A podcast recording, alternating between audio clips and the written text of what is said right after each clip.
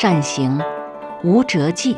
善言，无瑕谪；善数，不用筹策；善闭，无关键而不可开；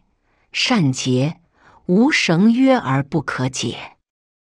真正善于行军的，不会留下辙迹；真正善于游说狡辩的，不会留人语病；真正善于谋略的，无需要刻意筹策计划；善于做门锁的，也不用拴梢，让你想开都不知道怎么开；善于捆绳打结的，不会留下绳头而使人无法解开。是以圣人常善救人，故无弃人；常善救物，故无弃物。是谓习名。故善人者，不善人之师；不善人者，善人之资。不贵其师，不爱其资，虽智大迷，是谓要妙。圣人经常都是善于挽救、救赎他人，不会随便对人放弃，总是善于修理器物，物尽其用的，就一定也不会随便遗弃物品。他们之所以可以有这样的能力，是因为他们内藏特别的智慧。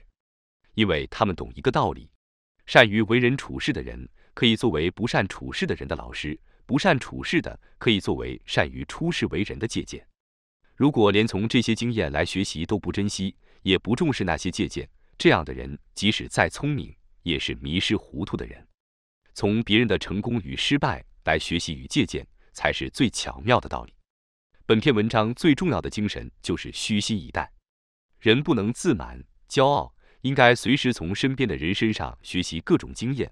如果别人比我厉害，那我就把他当老师，把人家厉害的、人家成功的经验都学起来。相反的，如果别人比我们笨，那他犯过的错，我们也要把他学起来、记起来，也要知道从中去获取借鉴。不但不能犯同样的错误，最好还能够从中看到机会，这才是重点。所以，老子解释了那些很厉害的人，他们都是怎么成功的。老子就举例那些很会行军的人，他们因为是从别人跟踪的各种方法，然后才知道怎么做可以破解不被发现的奥秘。那些很会游说辩论的、很会谋划的、很会制作枷锁，为什么他们都这么厉害？都不是因为他们天生而来，就是因为他们懂得从别人的成功与失败的经验当中总结出最好的方法而已。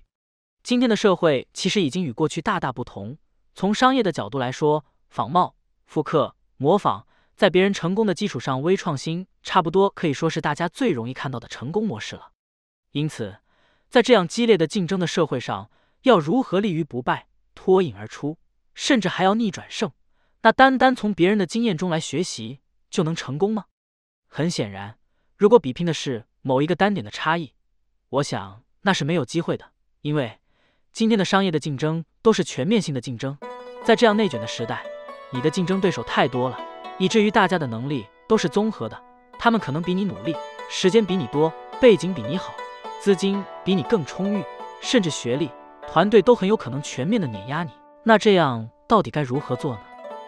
事实上，从历史来看，还真是有许多类似的案例可以供我们深思。以两千多年前的秦国来说，就是一个很类似的案例。恪守边陲地带，农业环境、商业环境、人才储备、财务赤字，连年征战。别说要发展，其实连活下去的基本条件，很有可能当时都已经毁坏殆尽。在那样的情况下，到底秦国能做到逆转胜的秘密到底是什么？关于当时的细节，我认为历史剧《大秦帝国》可以推荐给大家回顾品味。对秦国之所以能够慢慢的转变。我就用简单六个字来表示他们能成功转变的背后的两个精髓：忍得住，学得精。从秦孝公的商鞅变法就持续将近二十年，这二十年就是不断的忍住，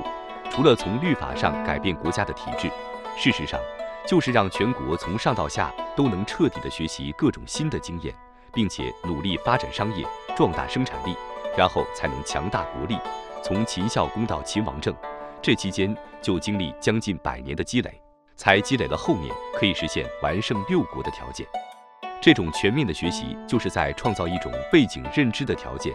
也就是当大家都在学习、都在模仿的时候，那比的就是一种认知的能力。因为不同的认知，所以一样的知识，就决定性地创造了不同的综合表现标准与高度。有个说法是这样：你以为你在学习，或者你以为你在模仿或推理，其实背景知识与背景认知才是这些思维的源头。既然善人者善人之师，不善人者善人之资，在慢慢积累学习的过程，最不能疏忽的就是多多与善人为伍。如果你身边都是很厉害的人，如果你可以跟这些很厉害的人融洽地相处在一块儿，那你还会忧愁没有好的机会，还要担心没有容易赚到的钱吗？感谢您的收听，本节目是易读《道德经》第三部“不败自胜”系列。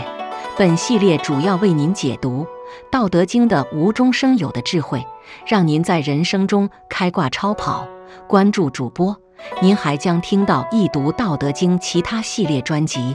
例如，运用《道德经》逆袭人生、自然致富的智慧等等，期待您与我共同深入挖掘《道德经》的智慧与奥秘。